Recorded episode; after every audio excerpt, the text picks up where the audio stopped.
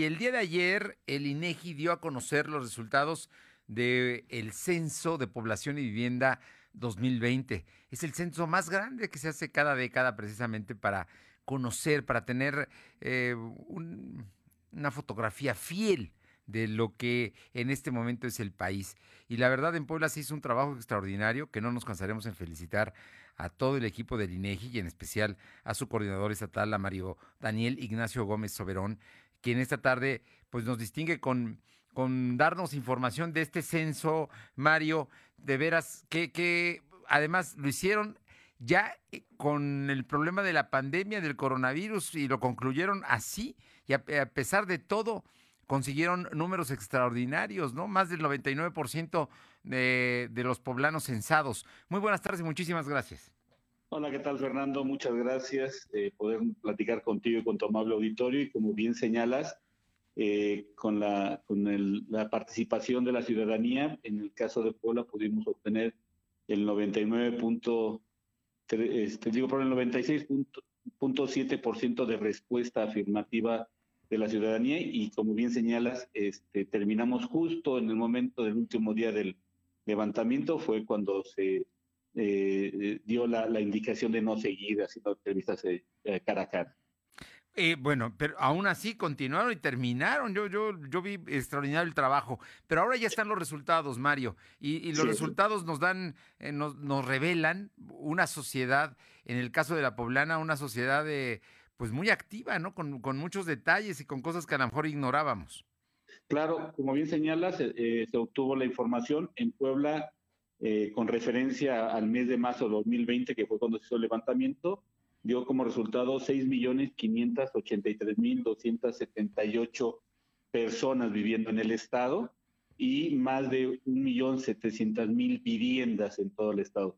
Recorrimos todo el territorio, más de 34.000 kilómetros cuadrados y participaron más de, de 10.000 personas en este gran equipo que pudimos sacar la información y que ponemos a, a, los resultados a la sociedad para que puedan tomar decisiones relacionadas con la población, su estructura y su distribución territorial.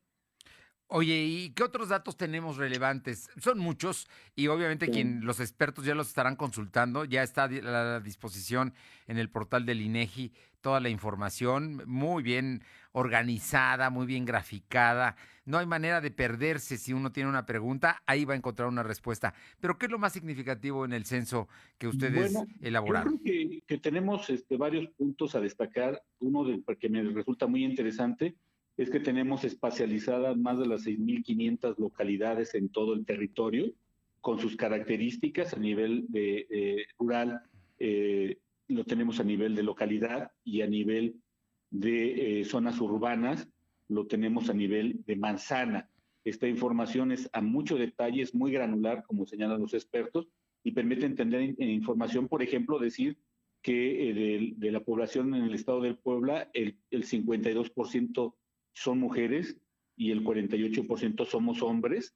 Eh, pasamos de, una edad promedio en el 2000 de 21 años a una edad de 28 años en solo 20 años. Quiere decir que la pirámide poblacional se acható en la parte de la base y está creciendo la parte superior de adultos. Por ejemplo, en el estado de Puebla eh, tenemos más de 800 mil personas, un poquito más de 800 mil personas que son mayores de 60 años. Eso da indicativos de que se está transformando la sociedad y que se requieren nuevos eh, servicios o atenciones, por ejemplo, para la edad, la edad mayor referente a, problemas este, eh, de enfermedades degenerativas y también que eh, la demanda de espacios en las partes más bajas de la pirámide de educación se está reduciendo, no, no, no se requerirán si sigue la tendencia como se está presentando, eh, tantos espacios en algunas, algunos lugares o bajo algunas edades, ¿no? Sí. Oye, eh, a ver, un poco, digo, ah, mm, para poderlo más sencillo, el tema es, tenemos ahora más adultos que hace 10 años. Sí. Eh, o somos más adultos que hace 10 años. Bueno, porque todos, todos, todos subimos de edad, el rango de todos, y, y sí somos más adultos, y sobre todo en las edades más altas eh, hay mayor permanencia de vida de la, sociedad. eh, en este caso me estás diciendo que es, bueno, estás hablando de que más del 10%, estás hablando como del 13, eh, 14% de la población del estado de Puebla es mayor de 60 años, es un número alto. Sí, claro, a nivel nacional es un poco más del 15%, no, no estamos, estamos un poco abajo de la, de la, de la, media. De la media nacional, pero sí habla de eh, requerimientos que en un futuro se van a poder tener. Por ejemplo, si vemos que Chiapas es el estado más joven y su promedio de edad es de, de 21 años y el de mayor envejecimiento es la Ciudad de México, 35 años, quiere decir que si la tendencia se comporta igual, dentro de 20 años, es muy probable que Puebla tenga una edad promedio entre 31 y 33 años. Eh, estás hablando de que, bueno, ya, ya seremos adultos mayores, pero además con otros requerimientos y con otras necesidades, ¿no? Así es, exactamente. Y también hay una tendencia entonces de que los mm, nuevos matrimonios, las nuevas relaciones de pareja tienen menos hijos. Exactamente, el, el índice o la tasa, mejor dicho, de crecimiento poblacional se ha mantenido igual del 1.3, hemos descendido de los años 70 que teníamos cerca de 5, la tasa de, población ha bajado al 1.3, en Puebla se mantiene muy estable, estamos una décima por arriba de la media nacional, pero sí habla, por ejemplo, de que los habitantes en las viviendas pasamos en, el 2000 de cerca de 5 habitantes por vivienda a 3.8. Eso habla de una, de una desaceleración que puede ser una combinación entre nacimientos, mortandad, migración, que puedan explicar estos fenómenos que son tan complejos, pero sí se está viendo una tendencia de disminución de la población o del, proceso de aceleración de, la, los nacimientos. Bueno, son, son datos muy, muy interesantes. Oye, y en temas educativos, ¿cómo está el estado de Puebla con su población, Mario Daniel Ignacio Gómez Soberón? Mira, pasamos eh, eh, del 2000 en el año 2000 a tener un promedio de, de 6.7 años de estudio. Esto quiere decir que sería el, promedio de primero de secundaria para toda la población, a pasar en el 2010 a 8 y actualmente en el 2020 a 9.2. Quiere decir que el nivel de educación ha subido. A secundaria. Como preparatoria, primero de preparatoria más o menos, estaríamos hablando. Entonces se habla de que hay una mayor este, eh, educación, una, mayor eh, eh, distribución de la educación en el territorio y ha permitido poder tener algunas actividades adicionales, ¿no? Ha crecido también la participación económica de la población. el caso más representativo es el de las mujeres, que crecieron del 2010 al 2020, pasando del 30% de las mujeres mayores de 12 años que este, eh, participaban en, actividades económicas al 48.2, un salto de 17.8% eh, en solo 10 años. Estás diciendo que en 10 años las mujeres poblanas, casi la mitad de las mujeres poblanas, están produciendo, están generando o tienen una actividad económica. Así es, es correcto. Esa es la información que obtuvimos ahorita en el censo. No, bueno, pues yo creo que ahí está, está mucho de la economía local, cómo se está moviendo y cómo, cómo se va a mover en el futuro, porque además me imagino que también, estudiando más a detalle la información, estamos hablando de salarios más bajos, de otro tipo de condiciones que se dan también. Sí, hay algunas otras encuestas que realizamos y también en esta que captamos la información.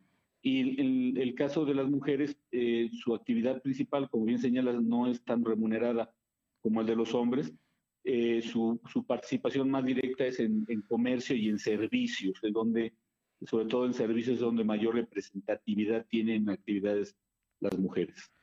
Te preguntaría, en el caso de la población urbana y la población rural, ¿cuál, cuál, es la distinción que se tiene, Mario? Bueno, en, en, la, en, la, en esta parte podemos decir que son más de 6.500 localidades este, en el territorio, de las cuales 395 son urbanas, eh, podemos observar que los 10 municipios más poblados del estado eh, eh, concentran cerca del 46% de la población y en la parte rural está más distribuida, pero tiene una menor carga de asentamiento humano.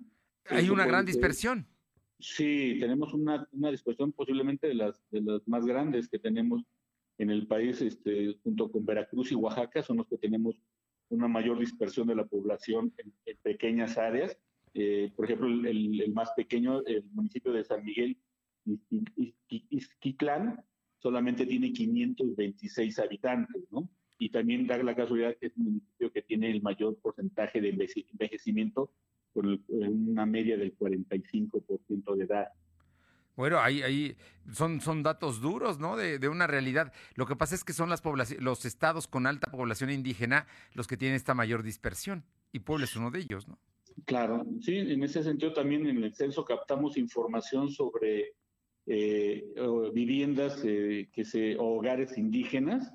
En el caso de Puebla tenemos 1.043.116 personas que se reconocen con características indígenas. La, proporción es muy parecida del del 48 al 52 en hombres y mujeres.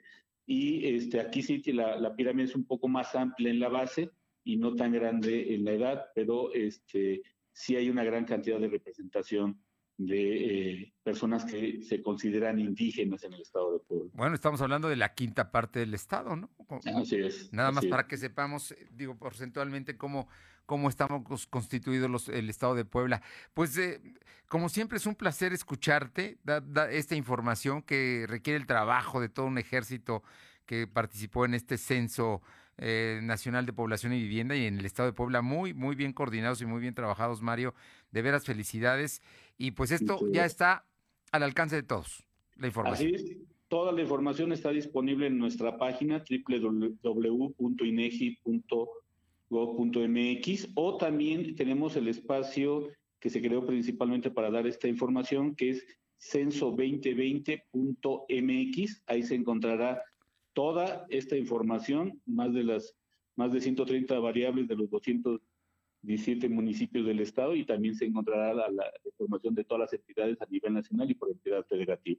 Me imagino que la ciudad de Puebla sigue siendo la, la más poblada de toda la entidad.